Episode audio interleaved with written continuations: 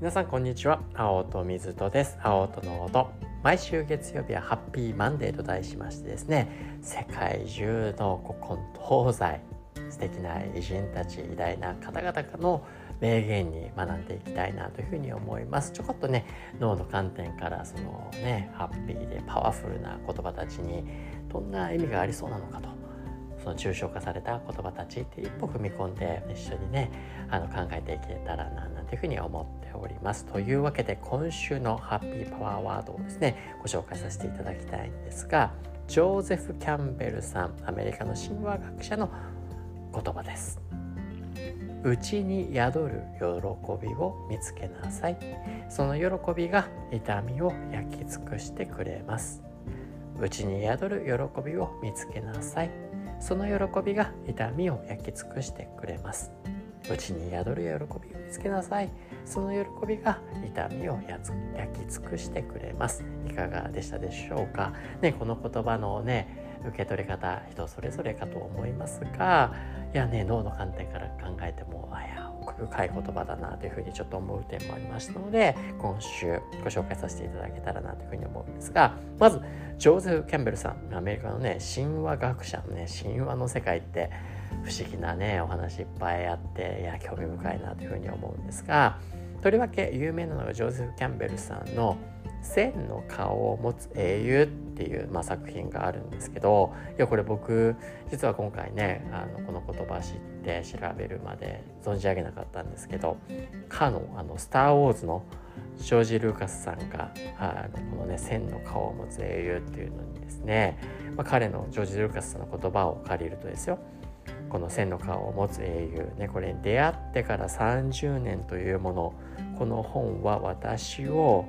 ねあの魅了し続けインスピレーションを与え続けてくれている。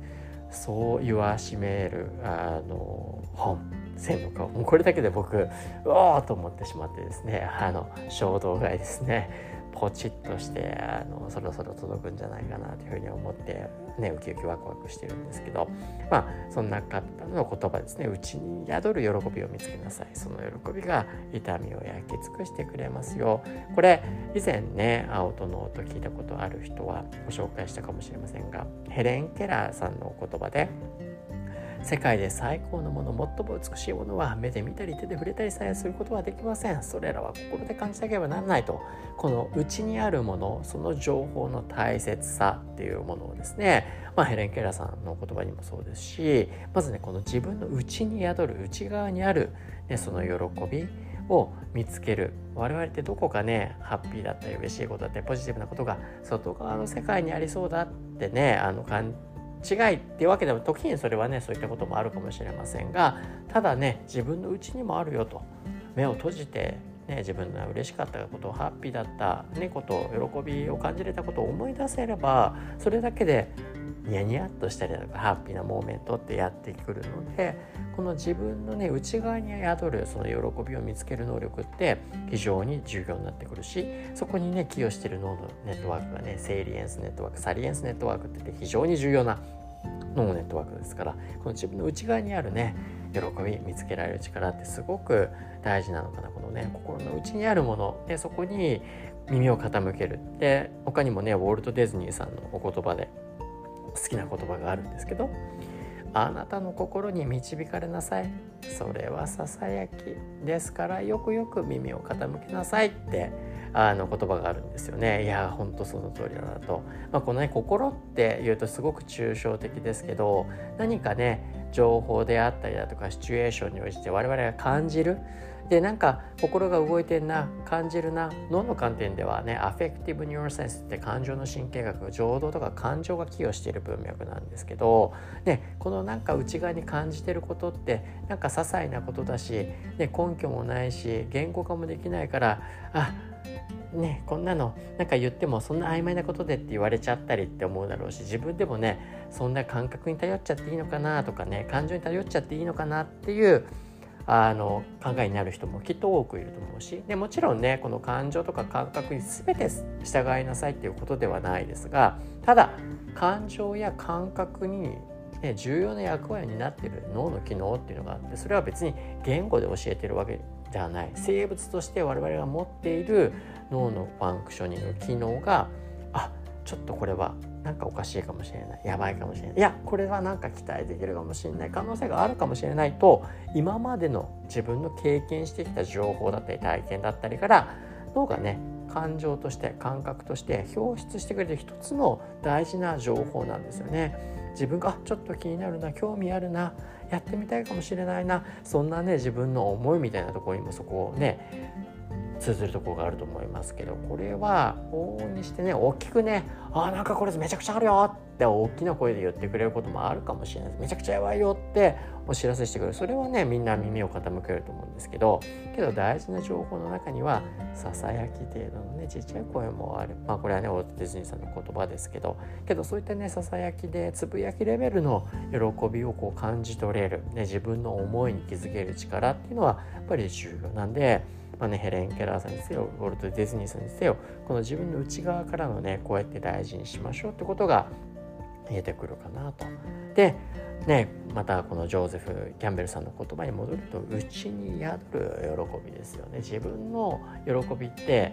ね、人と一緒なわけがないもちろんね共有する喜びは当然あっていいといいと思いますけど一人一人にユニークなね喜びだって誰一人として同じ脳を持ってない経験をしてない DNA を持ってないならば喜びを感じるね場面であったりだとか情報だって当然異なってねしかるべきですよねなので自分の内に宿る喜びっていうのもしっかりしっかりね、まあ、周りに合わせる喜びもあってもいいかもしれないけれども自分の大切にする喜びってどこにあるんだろうねそれを探していくとやっぱりね我々ってもっともっとハッピーになりやすいのかなっていうふうに思うので子としての喜びもみんなとのね喜びっていうのもねすごく大事にしなさいとかそういうことはよく言われるけれども自分のねこの喜びってフォーカスするのすごい大事かなと。でそれでねここね最初の一文も重要なんですけどその後が面白いんですよね。その喜びが痛みを焼き尽くしてくれますっていう表現になってるのが喜びっていう感覚が痛みをね忘れさせてくれるっていう感覚を持ってるんですね。これ実は脳の中でよくねあのランナーズハイなんかの例で使われますけどランナーズハイねいっぱい一生懸命走って疲れてるはずなのに痛みを感じてるはずなのに感じなくてパフォーマンスが高まっていくような状態。こんな時に実は脳の中ではベータエンドルフィンとかエンドカンナミノイドと言われるようなね脳内アヘンとか脳内麻薬と呼ばれるようなね化学物質がこう作られることによって痛みをこう軽減させてくれる。まさに我々喜びだったりだとか笑ったりだとかそういうモーメントでこのベータエンドルフィンですごい作られやすくなっていくんですね。他にも、まあ、痛み信号を受けるとそれを緩和させようと脳の中で、ね、まあ、ランナーズハイなんて極度の痛みを信号を受けていてそれを緩和させようと多くのねこの快楽性物質ですね痛みを緩和させられるような脳内アヘンや麻薬が作られることによって痛みをね軽減してくれる。なので本質的なんです。ジョーゼフ・キャンベルさんのおっしゃってうちにあの喜びを見つめなさいとこの喜びを自分で引き出せる能力は痛みを軽減させる。でこの痛みっていうのはランナーズハイのように物理的な痛みだけではなくてその時に作られるベータエンドルフィンっていうのは心理的な痛み精神的な苦痛においても効果を発揮するってことが知られてるんですね。なんで喜びを内に宿すそして見つけることができる人っていうのは痛みにも強くなりうる可能性があるしまあね喜びや痛みを焼き尽くしてくれるような感覚にねさえなりうるよと。まあねこれランナーさんへの例もありましたけどよくね